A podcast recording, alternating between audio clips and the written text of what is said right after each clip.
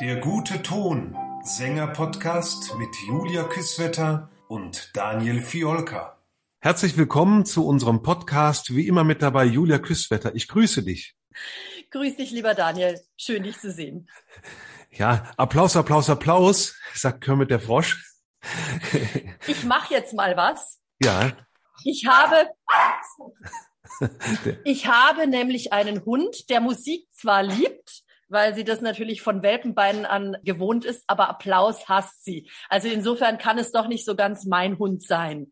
Aber interessant, dass gerade der Applaus, ne, das ist ja auch wirklich sehr, sehr laut. Also wenn ich manchmal da sitze und, und neben mir applaudieren Leute auch so sehr, sehr, sehr, sehr mit der großen Hand, dann, äh, dann habe ich so richtiges Fiepen im Ohr. Kann unangenehm sein. Ne? Nein, ähm, es sind die sogenannten Lautklatscher und das hat ah. gar nichts. Ich bin auch eine Lautklatscherin, ähm, habe ich von meinem Vater geerbt. Es ist die Art, wie man, wie man die Hand hohl macht und dann gibt es natürlich eine Lärmemission. Lieber Daniel, was sind deine skurrilsten Erlebnisse mit Applaus oder deine tollsten vielleicht auch? Es wird in verschiedenen Ländern verschiedentlich applaudiert. Oh ja. Und in Holland zum Beispiel sind die Leute sehr begeistert, ganz schnell begeistert, aber der Applaus ist kurz. Und ähm, es gibt Standing Ovation sofort. Und dann ist man ja gewohnt in Deutschland, dass man dann wieder rauskommt und sagt so, ah ja, und jetzt gibt es folgende Zugabe. In Holland ist es folgendermaßen, es gibt Standing Ovations und man kommt einmal raus und wenn man dann wiederkommen möchte, sind alle eigentlich schon weg. Naja, das musst du verstehen, in Holland sind die dann einfach schon beim Bier. ja. ja, aber da sprichst du was Lustiges an. Ähm, ich habe ja viele Jahre in der Schweiz gelebt und in der Schweiz ist tatsächlich begeisterter Applaus immer noch, also für, für die deutsche Seele sehr, sehr mau. Und äh, das hat mich ein paar Mal sehr irritiert, weil ich gedacht habe, oh Gott, gefällt es den Leuten nicht. Und dann habe ich hinterher Feedbacks bekommen, wie schön es war und dachte mir, mh, es ist auch nicht üblich, dass irgendwie Bekannte am Bühneneingang oder so warten, sondern man ist sehr, ähm, ach nein, der Künstler will bestimmt Ruhe haben nach der Aufführung und äh, man geht nach Hause. Und in Italien ist es so, dass ein Kommen und Gehen war es während einer Messe, da wurde toll gesungen und die Leute haben frenetisch applaudiert, sind aber währenddessen aber wieder rausgegangen und, und reingekommen und ach, das war ein, ein, ein Bienenkorb. Also wenn Arena di Verona ist, da wird ja auch der Picknickkorb gepackt. Ne? Also da wird ja dann auch gerne zwischendurch gegessen. Finde ich auch vollkommen in Ordnung. Und in Amerika ist es so, dass äh, wahnsinnig johlender Applaus immer ist und man bildet sich immer unglaublich was drauf ein und die Leute sind ja auch sehr, sehr lobend und sagen immer good job, good job und so weiter. Und im Grunde genommen heißt es aber nicht so viel, äh, ja. Und das bringt mich eben zu der Frage, ist Applaus immer ehrlich? Oh, was hast du dir für eine schöne Frage für unseren Podcast heute überlegt? Da fällt mir eine Anekdote ein von meiner wunderbaren und berühmten Studienkollegin Annette Dasch wir sangen zusammen einen Klassenabend. Und sie war mit ihrer Leistung nicht so sehr zufrieden. Das konnte ich gar nicht verstehen, weil sie sang immer wunderschön, aber sie selber war nicht so zufrieden. Und dann kam aber hinterher der Fanclub und sagte, wie wunderschön es war. Und dann änderte sich ihre Laune schlagartig und dann sagte sie, weißt du, mehr brauche ich gar nicht. Mir ist eigentlich egal, ob es jetzt wirklich gut war oder nicht gut war. Wenn es den Leuten gefallen hat, jetzt habe ich das Gefühl, es war gut. Und das fand ich eigentlich ganz toll, so als Mechanismus, weil ich kenne diesen inneren Kritiker äh, bis zum heutigen Tag sehr, sehr. Also ich bin ein bisschen altersmilde geworden, auch mit mir selber. Das muss man irgendwann. Ich glaube, sonst hält man das gar nicht aus. Aber es gibt kein Konzert, es gibt keine Aufführung, wo ich rausgehe und sage, Mensch, das war jetzt mal richtig, da war, hat jeder Ton gesessen. Ich glaube, das gibt's bei niemandem. Und deswegen ist es eigentlich auch schön, wenn man sich an seinem Applaus freuen kann. Und mein erster Lehrer hat immer erzählt davon, dass er das Gefühl hatte, wenn er vor den Vorhang getreten ist, dass er den Applaus jetzt nicht verdienen würde. Das fand ich enorm schade. Habe ich mir damals schon gedacht, dass ich, wo ich das nicht verstanden habe. Mittlerweile glaube ich zu verstehen, was er meinte. Man ist eben nicht mit allem zufrieden oder man war vielleicht extrem zufrieden mit sich und kriegt dann nicht den Applaus, den man haben möchte. also das ist vielleicht eher das Umgekehrte, was ich so denke. Ja, es gibt ja dann so auch Abstufungen und ich muss sagen, da immer wieder ist Applaus ehrlich. Es hat natürlich auch viel mit der Rolle zu tun. Ja, da sprichst du was an. Also ich hatte in einem der äh, vergangenen Podcasts schon gesagt, ich, ich sang mal ähm, in einer Produktion ganz, ganz viele, viele, viele Male Blonde. Und da gab es nahezu einen Eklat mit der Konstanze, die wunderschön sang und mit der ich auch eigentlich ganz gut befreundet war weil bei jedem Applaus gab es ein Gejohle und der Buffo-Tenor Pedrillo und ich als Blondchen, wir wurden gefeiert. Und sie hat manches Mal in der Garderobe hinterher ganz giftig zu mir gesagt, da reiß ich mir den Piep auf und singe drei wahnsinnig schwere Arien. Und ich muss wirklich einschieben, sie sang sie sehr, sehr schön. Und diese Arien, ich habe sie später auch gesungen, sind sehr schwer. Und den ganzen Applaus kriegt ihr. Ihr hüpft da einmal über die Bühne. Also ich muss zu meiner Ehrenrettung sagen, äh, in der Partie vom Blondchen sind drei hohe E's drin. Das muss man schon auch singen können. Aber ich würde ganz fair auch sagen, ich denke, die Partie der Konstanze ist natürlich anspruchsvoller, keine Frage. Ja, es ist so. Also ich denke, ein guter Papageno, da bin ich gleich auf deine Expertise auch gespannt, wird einen guten Tamino immer ausstechen. Ja, das ist leider so und also Tamino kriegt fast nie irgendwie irgendeine Art von Applaus, obwohl der wirklich den ganzen Abend ja durchgeht und im Grunde genommen die ganze Oper sich um Tamino spinnt. Er ist von Anfang an da, singt als erstes und bis zum Schluss, möchte man sagen. Und Papageno räumt dann aber ab, eben durch seine Volksnähe, durch seine Publikumsnähe das hat nichts mit der eigentlichen Leistung zu tun. Das habe ich auch mittlerweile von mir abgekoppelt. Als ich das erste Mal Papageno gemacht habe, habe ich das noch mir selber sehr zugeschrieben, dass ich so tollen Applaus kriege. Aber ich weiß mittlerweile, dass jeder Papageno in jeder Situation sehr, sehr guten Applaus kriegt. Und man bettelt sich dann immer mit der Königin der Nacht, muss ich sagen. Also die ist diejenige, die am zweitbesten oder vielleicht auch am erstbesten abräumen kann. Und dann gibt's noch Pamina, die ähm, je nachdem, wie sie die Partie gestaltet, ob sie als großes Opfer auch viel Sympathien wecken kann. Aber auch da habe ich oft erlebt, dass das eher so ein Mauerapplaus bleibt.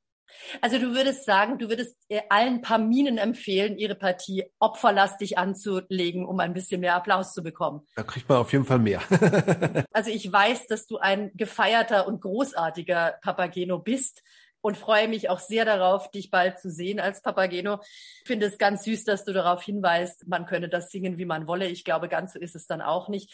Aber ich denke auch, Mozart mochte seine Tenöre nicht. Da äh, hört man ja in verschiedenen Biografien immer so ein bisschen ja, was ja, ja, und äh, stellt die, also sei es der Tamino oder auch der Belmonte in der Entführung ja auch als ziemliche Waschlappen dar. Mhm. Aber es ist so, die Leute wollen gerne lachen und ja, selbst die dramatischsten unter den Komponisten, also ich denke jetzt zum Beispiel an Bohème äh, bei Puccini, da gibt es wirklich wenig zu lachen.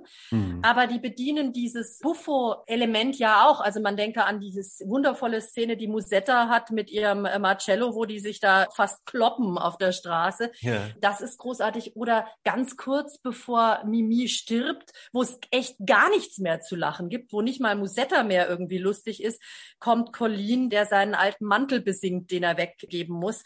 Und ich glaube, es tut gut, auch in der dramatischsten Oper einmal kurz herzhaft zu lachen. Das ist aber auch das. Lachen kann man nicht faken.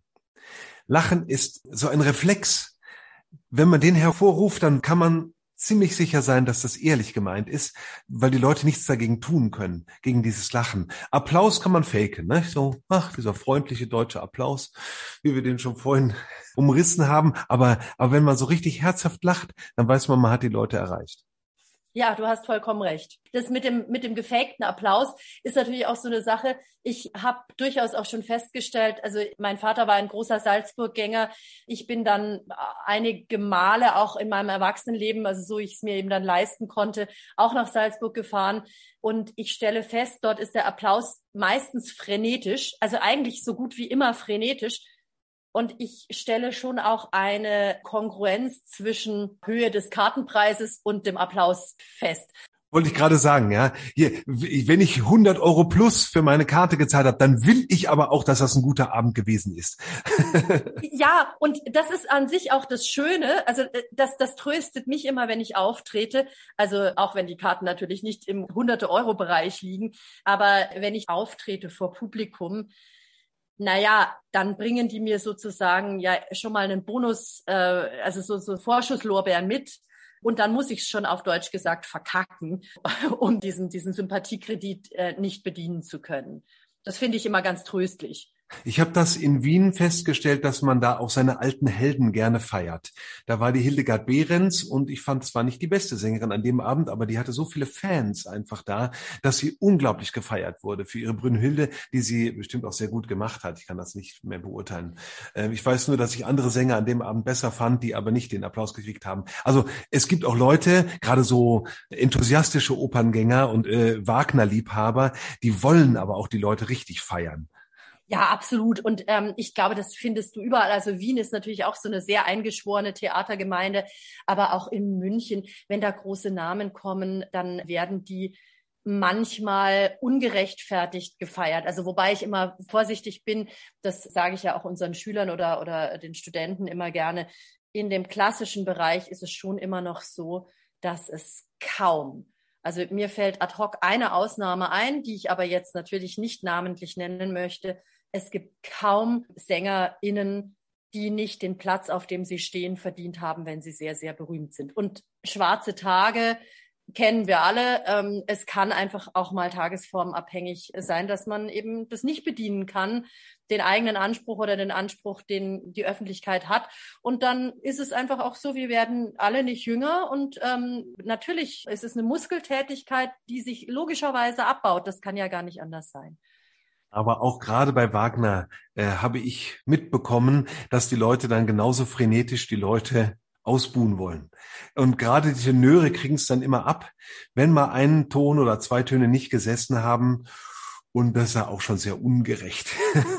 Aber das ist diese seltsam verschworene Gemeinde der Wagnerianer, die, die wollen es hochleben lassen, genauso wie tief fallen lassen. Naja, es gibt ja auch an der Mailänder Skala die äh, traditionellen Fiscatori, das sind hm. die, die ähm, applaudieren oder auch ausbuhen. Hm. Also ich, ich finde das Ausbuhen immer eine ausgesprochen unfaire Sache, weil um jetzt unseren lieben Freund äh, äh Thomas Heyer zu äh, zitieren, kein Sänger singt absichtlich schlecht. Also das tun wir uns nicht an und schon gleich gar nicht in der Öffentlichkeit. Ja. Und wenn es passiert, das kann man vielleicht jetzt hier auch der Öffentlichkeit mal sagen, ähm, in, im, im Rahmen dieses Podcasts. Also wenn ich in der Öffentlichkeit schlecht gesungen habe, dann bin ich ganz bestimmt die unglücklichste an diesem Abend von dem ganzen Saal, egal wie groß er denn gewesen sein mag. Denn wir, gerade wenn man sich kennt, es ist nicht so, dass man von der Bühne abgeht und sagt, also heute war ich aber toll und keinem hat's gefallen. Das wird nicht passieren, sondern wir wissen ziemlich genau, wann wir gut sind und wann wir schlecht sind. Und wir sind unsere größten, ersten und wahrscheinlich auch bösesten Kritiker, die wohnen in unseren Köpfen. Und insofern finde ich da noch ein Bu oben drauf zu setzen. Also wenn ich im Publikum sitze und etwas gefällt mir nicht, dann spare ich einfach mit Applaus. Ich habe es vorhin gesagt, ich bin eine Lautklatscherin, dann klatsche ich etwas leiser. Oder wenn es mir gar nicht gefällt, dann klatsche ich auch gar nicht. Aber Bu schreien muss ich nicht. Ein Zitat eines nicht genannten Tenors ist aber so, das Geld kommt ja trotzdem. Ja, und das ist dann gefährlich, wenn man in so einem Fahrwasser dann gerät, dann wirkt man auch leicht unsympathisch, muss ich sagen. Wenn man da eine wirklich miese Leistung abgeliefert hat, aber sich dann so denkt, wieso? Ich kann ja machen, was ich will. Am Ende stimmt das Konto. Das gibt's eben leider auch. Du bringst gerade mein Weltbild zum Wanken. Also da für mich das Thema innerer Kritiker wirklich ein großes ist und ich ganz, ganz viele, eigentlich alle meiner meiner guten Sängerfreunde, mit denen man sich eben über solche Dinge unterhält, dieses Thema auch kennen, gehe ich davon aus, dass eigentlich jeder auch sein größter Kritiker ist. Und ich könnte mir vorstellen, dass diese schnodderige und du sagst zu Recht äh, unsympathische, weil arrogante Bemerkung, das ist eine Schutzbehauptung. Ich glaube, auch dieser Tenor wird, wenn er zu Hause auf der Toilette sitzt, im stillsten Kämmerchen des Hauses, unglücklich sein, wenn er eine schlechte Leistung abgeliefert hat. Na klar, also das, das ist auf jeden Fall eine Schutzbehauptung. Der hat sich mit dem, dass es eben nicht mehr so funktioniert, abgefunden und versucht jetzt einen Weg herauszufinden, wie er trotzdem ja noch sein Geld verdienen kann an dem Abend, obwohl er selber weiß, dass die Leistung eigentlich gerade nicht genügt. Und ich sage wirklich gerade, ne? Ähm, das kann ja wieder besser werden.